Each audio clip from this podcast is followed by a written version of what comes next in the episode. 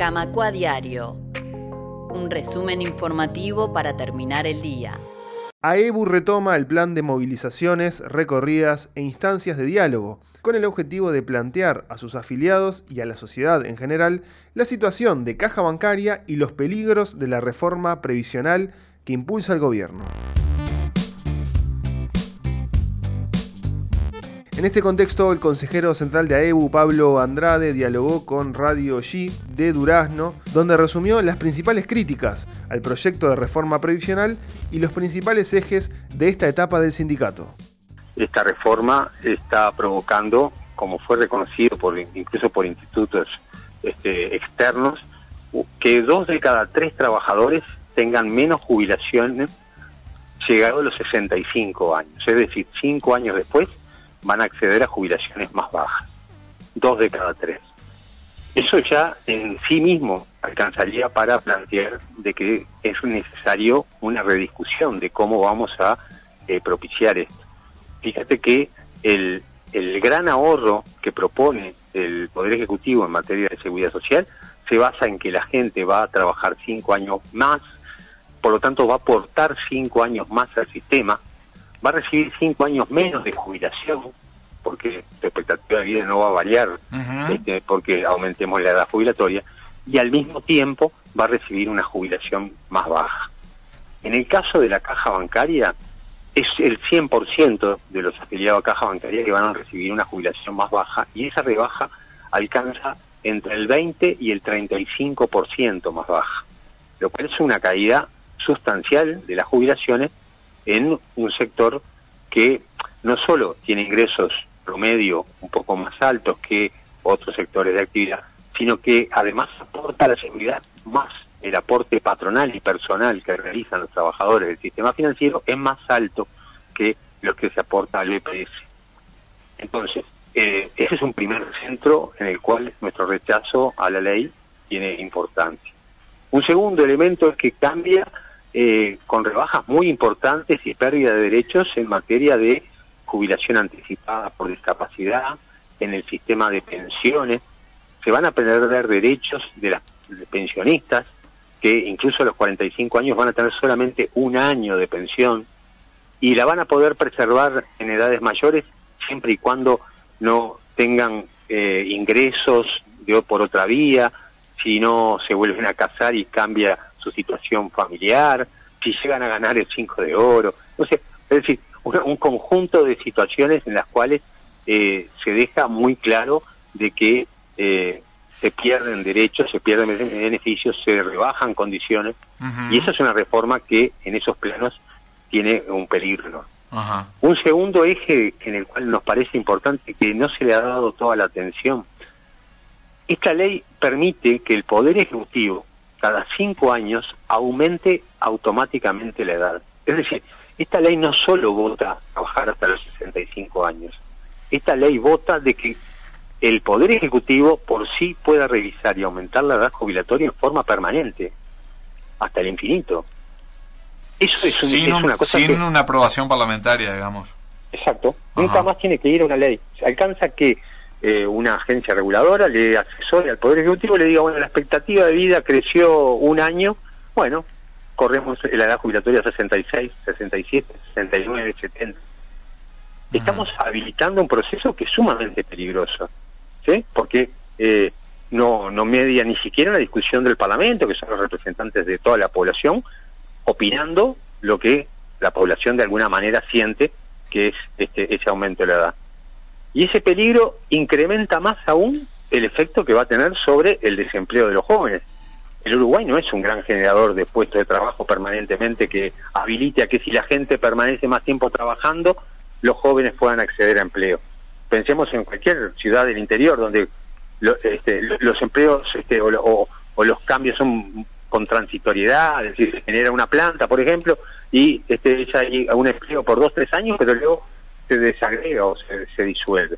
¿Cuál es la expectativa para los jóvenes? Y si entran los jóvenes, ¿cuál es, ¿cómo hacemos con el desempleo en edades mayores? Porque el desempleo a los 62 años va a ser realmente problemático. Este, o sea, si cuesta hoy conseguir empleo a los 50, a los 62, este, evidentemente este, ponemos en riesgo poblaciones cada vez más este, más importantes. Todos esos escenarios no se han discutido correctamente, se aprobó eh, en el Senado casi entre las fiestas, entre fin de año y las fiestas. Este, diputados tienen ahora la oportunidad de discutir más eh, tranquilamente y más seriamente con la población informada. Pero el gran este problema es ese nivel de información, producto de que, bueno, este, capaz que todos miramos la seguridad social un poco como autorreferencia, ¿no? Bueno, ¿cuánto me falta a mí? Bueno, está, este, soy muy joven, en el medio va a haber otra reforma, un montón de elementos que hacen a, esta situación. En el caso de la caja bancaria hay dos particularidades importantes. Primero que la ley incorpora a los trabajadores, a los afiliados nuevos, al sistema de AFAP, al sistema de ahorro individual. Y esto no es gratuito. El Poder Ejecutivo está dispuesto por imponer ese régimen de ahorro individual a que la sociedad, rentas generales, pague 1.500 millones de dólares a la SAFAP para implementar ese sistema. Sumadas las tres cajas paraestatales, el monto que va a invertir la ciudadanía para que se imponga el sistema eh, mixto en las cajas paraestatales suma 5.000 millones de dólares. Entonces, hacemos una reforma a la seguridad social para rebajar el gasto en seguridad social y gastamos 5.000 millones de dólares para que se beneficien las AFAP. Evidentemente, este, hay un contrasentido, por eso tenemos también un enfrentamiento con el, con el tema de, esta reforma. Paralelamente, la caja bancaria tiene problemas, tiene problemas financieros. Hemos perdido desde el inicio de la pandemia hasta este momento 2.000 trabajadores en el sistema financiero y eso a la caja le afecta. Y necesitamos alternativas, modificar cosas. Tenemos soluciones, que es la prestación complementaria patronal, un aporte patronal que no se está aplicando en el 100%, se está aplicando cerca de la mitad de lo que ese aporte indica y por lo tanto extenderlo sería lo más natural frente a una situación de crisis. Pero además, la reforma de la seguridad social no cambia en nada la situación de la caja, no soluciona ninguno de los problemas de la caja bancaria, sino que agrega problemas nuevos. Entonces, en todo ese escenario, en todo ese combo, es que el sindicato ha definido empezar un plan de movilización que incluye la, la concurrencia a todo el país para informar de la situación, informar a los trabajadores afiliados al sindicato y muy posiblemente en poco tiempo estar convocando una asamblea general del gremio para que sea el gremio el que, el que resuelva sobre este aspecto. Correcto. Andrade, eh, de alguna manera lo, que se intenta eh, es abrir más la discusión, dilatar más en el tiempo, que esto eh, lleve más intercambio, más discusión, o de plano eh, lo que se pretende es una reformulación de, la idea básica. De alguna manera, en cuanto al diagnóstico o a la necesidad de reformar el sistema previsional, ¿ustedes están de acuerdo? ¿El Consejo está de acuerdo? Nosotros por eso definimos como principio que otra reforma es posible. Es decir, otra reforma que no solamente eh, resuelva el problema del déficit, cargando a los trabajadores, a los pequeños comerciantes, a los pequeños empresarios, a los pequeños productores, sino que analice cómo aportan las grandes empresas a financiar la seguridad social. Hay sectores empresariales que aportan muy poco en relación a la productividad que tienen y eso tendría que reverse. Existen exoneraciones que siguen existiendo y que deberían ponerse arriba de la mesa tal vez hay que tocar todos los elementos, pero todos, no solamente los que hacen a la vida del trabajador. Y más que nada, consideramos que esta reforma eh, la, hemos definido como anacrónica, ¿sí? como contraria al tiempo, a la evolución, sigue financiándose sobre la base de los puestos de trabajo. Y los puestos de trabajo están cada vez más afectados por la tecnología, ya sea porque se pierde empleo o porque se pierde calidad de empleo.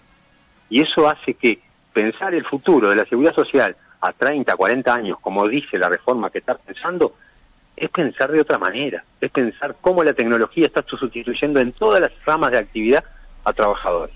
En el sistema financiero, los clientes lo saben perfectamente. En el comercio ya invadió. Pero en la forestación lo sabemos. Hace 10 años las cuadrillas de trabajadores que iban a los montes eran cientos. Cientos de trabajadores, además de los sectores más bajos de la sociedad que tenían empleo en esas cuadrillas. Ese empleo se perdió porque la tecnología lo sustituyó. Y en cualquier rama de actividad que uno mire, esos empleos se van sustituyendo. Entonces, pensar el futuro, el aporte, el sustento de la seguridad social sea sobre el puesto de trabajo, es un error. Tanto el aporte patronal como el personal. Si ese es el sustento, estamos avanzando hacia donde la sociedad no va. Precisamente. El futuro de, la economía, el futuro de la producción pasa por otros lugares. y es ahí donde habría que discutir. Camacua Diario. Un resumen informativo para terminar el día.